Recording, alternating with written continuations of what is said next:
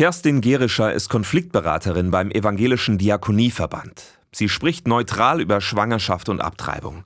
Sie darf den Frauen die Entscheidung nicht abnehmen und sie ist oft die Einzige, mit der ungewollt Schwangere überhaupt sprechen. Es ist einfach so, dass die Frauen oft im Familien- oder Freundeskreis dann doch auch mal einen blöden Kommentar hören und dann lassen sie es eben. Für viele Menschen ist es schwierig, die Balance zwischen dem Schutz des ungeborenen Lebens und der Selbstbestimmung der Frau zu finden, sagt die Beraterin. Auf der einen Seite können Frauen hierzulande ja grundsätzlich frei entscheiden, ob sie abtreiben oder nicht.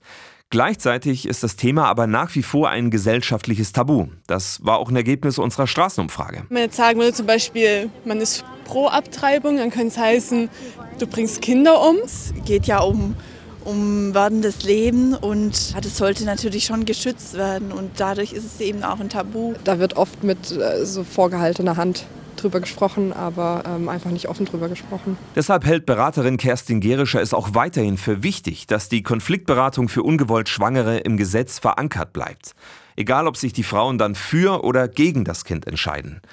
Die 37-Jährige hat noch nie erlebt, dass eine Frau die Beratung als sinnlos empfunden hat. Es ist schon so, dass wenn die Frauen einfach eine bewusste Entscheidung treffen und vielleicht auch noch mal im Gespräch da eine Unterstützung bekommen, das auch besser verarbeiten können. Bis zur 14. Schwangerschaftswoche müssen Frauen an einer Beratung teilnehmen. Ob das auch noch in Zukunft so ist, darüber soll eine von der Bundesregierung einberufene Kommission in den nächsten Monaten entscheiden.